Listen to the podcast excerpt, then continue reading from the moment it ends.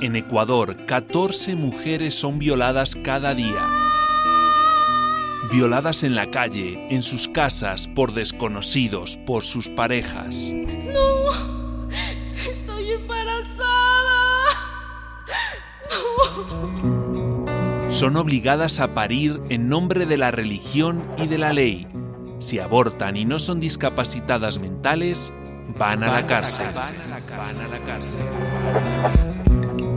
El Código Penal Integral manda a la cárcel a las mujeres que abortan. ¿A ti qué te parece? ¿Qué te parece? Movimiento de Mujeres del Ecuador.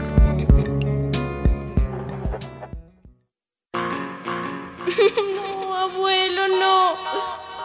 Déjame, tío, déjame. No, no me toques, papá, no.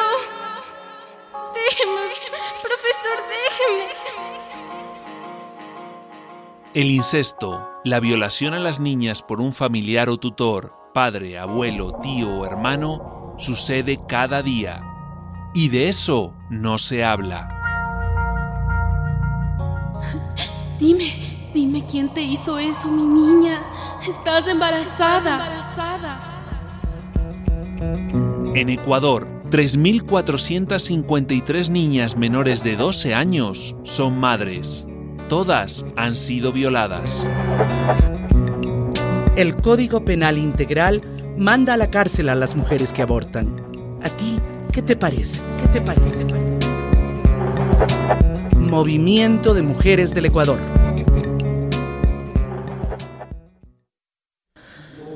Ay, Virgencita, ya no puedo tener ni uno más.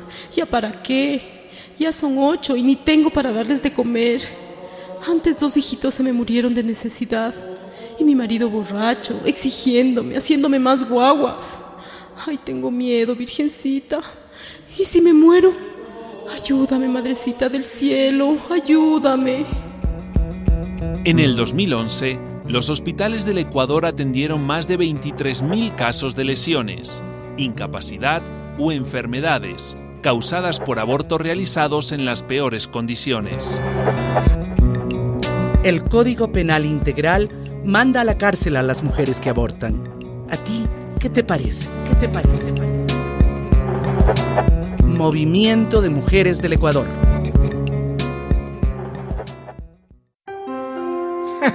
Dice que la violaron y está embarazada. ¿Estará mintiendo? ¿Y por qué no tomó la píldora del día siguiente, ah? En Ecuador, una de cada cuatro mujeres ha sido víctima de violencia sexual. Y solo tres de cada 100 denuncias por violación presentadas a la Fiscalía tienen sanción. El Código Penal Integral manda a la cárcel a las mujeres que abortan. ¿A ti qué te parece? ¿Qué te parece? Movimiento de Mujeres del Ecuador.